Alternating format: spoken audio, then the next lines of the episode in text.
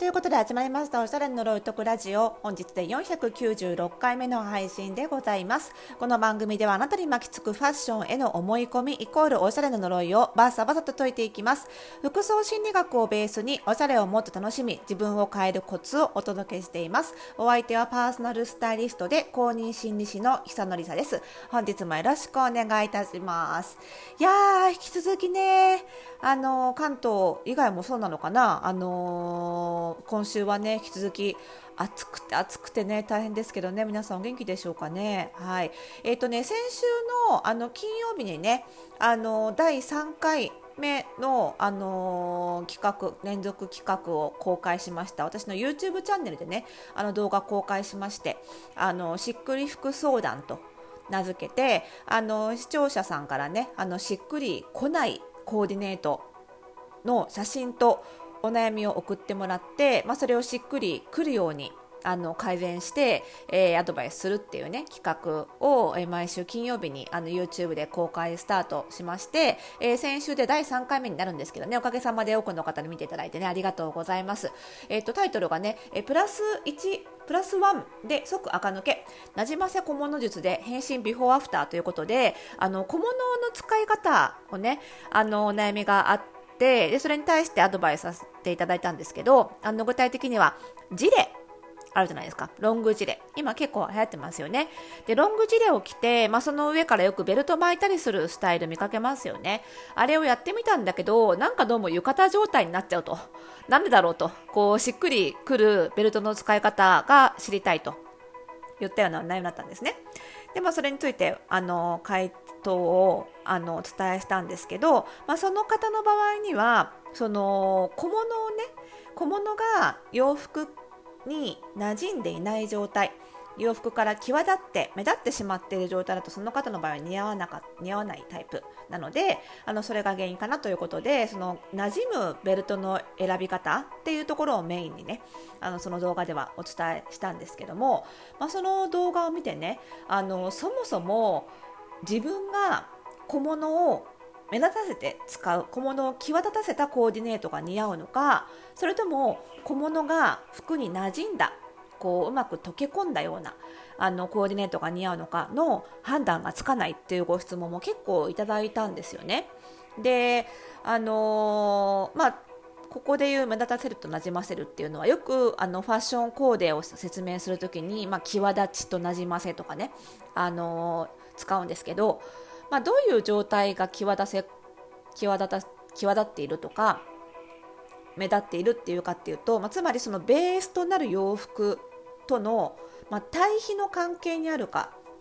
どうかですよね。対比の関係にあると、まあ、小物が際立っているなんていう表現をするんですけど、まあ、例えばあの洋服の色に対して小物の色が対比コントラストが効いていて例えば洋服は全部淡い色なのに小物ベルトとかバッグとかは暗い色で際立ってるとかね。その色での際立ちもあればあとは形ですかね。形での際立ちあのー、なんだろうな小物だけすごく大きかったりとかあの洋服は曲線的な形が多いのに小物だけ直線的な形で際立ってるとか。まあ、そういう形での対比もあればあとは質感ですよね。洋服はふんわりと柔らかい質感で小物だけ硬いハードな質感っていう感じで、まあ、いろんな際立たせ方があるんですけれども、まあ、対比を作る。小物に対して対比するような要素を持つ小物をつけると目立たせたコーディネートになると。いうことなんですよね。で逆にま調和ハーモニーのコーディネートっていうのはその逆ですから、まあ、色だったり、えー、デザインだったり質感だったりが洋服と共通の要素でまとめていくそうするとちょうど洋服に溶け込んだ感じになるのでいわゆるなじませコーディネートになるわけです、まあ、つまりそのコーディネートにおいて調和させておくハーモニーを作った状態が似合うのかそれとも、えー、対比の効いたコーディネートコントラストの効いたコーデが似合うのかっていう問題になるわけです。でこれがその方の外見要素によってどっちが似合うかっていうのが変わってくるんです。これね意外とご存じない方多くて例えばいわゆるイメコン診断って言われるようなお顔に似合うものを選ぶとかあとはパーソナルカラーとかねよく知られているところではありますけれどもあのこれって、まあ、その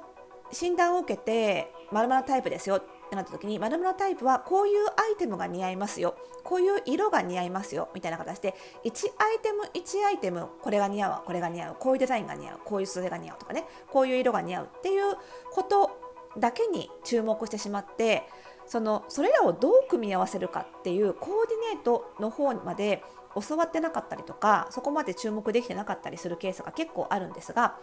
洋服って結局は組み合わせて着るものなので、まあ、単体で成り立つのって、まあ、ワンピースぐらいですけどでもそれだってワンピース1枚着ただけで外に出れることないですよね。最低限靴は履かなきゃいけないわけで何かしら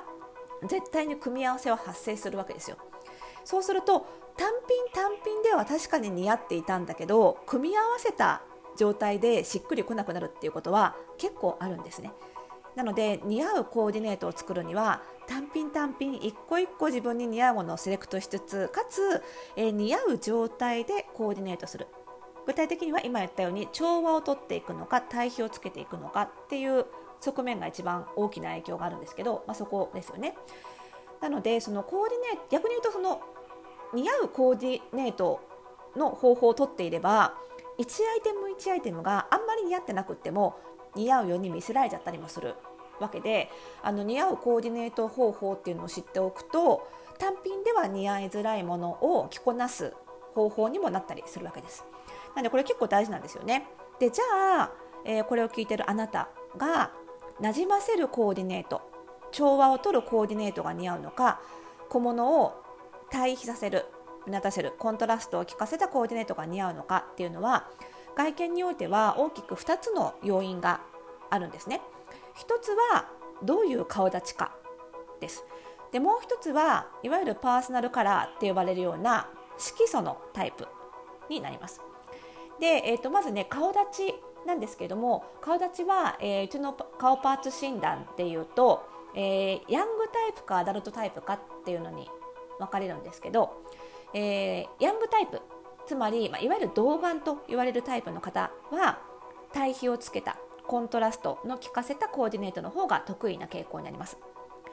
で逆に大人顔、えー、顔パーツ診断でいうとアダルトタイプの方は、えー、なじませた調和をとったコーディネートの方が似合う傾向にあります。でこれはやっぱりあの対比を利かせたコーディネートの方がどうしても賑やかな感じになるのであの動画若々しいお顔の方が着こなしやすいんですね。逆に調和をとったコーデの方がシックな印象になるので、えー、大人顔の方が似合いやすいということになります。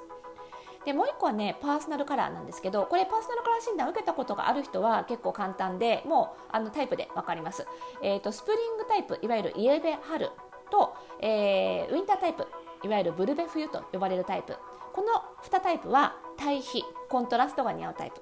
逆にサマータイプ、えー、通称ブルベ夏と呼ばれるタイプ。と、えー、オータムタイプ通称イエベ秋と呼ばれるタイプはハーモニー調和なじませコーデが似合うタイプになります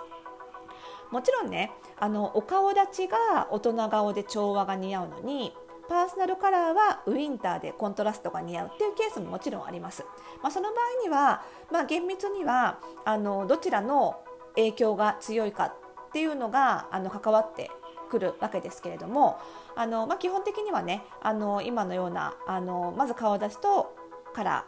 ーで、まあ、どちらの場合も調和が似合うタイプであれば確実に調和が似合うんだなで、えどちらも対比だったら小物は際立たせた方がいいんだなっていう感じでまずはご自身では考えていただくと。で、えー、顔出しとパーソナルカラーが、まあ、逆の方向を向いてしまったら片方は調和だけど片方は対比ってなったら、まあ、両方やってみてねご自身で判断するっていうのでもいいと思うんですけども、まあ、そんなねあの見分け方がありますのでまずお顔立ちとカラーちょっと考えてみてくださいあの診断でまだ受けたことない人は私の書籍最高にしっくり似合う服選びでセルフチェックができますのでねそちらも参考になるかと思います。はい、なのであのこれを知っておくと単品単品が似合わない似合いづらいものでもあの調和化もしくは対比化似合うコーディネートをすることで自分になじませることができるようになるので結構ね着こなしの幅が広がるんですよね。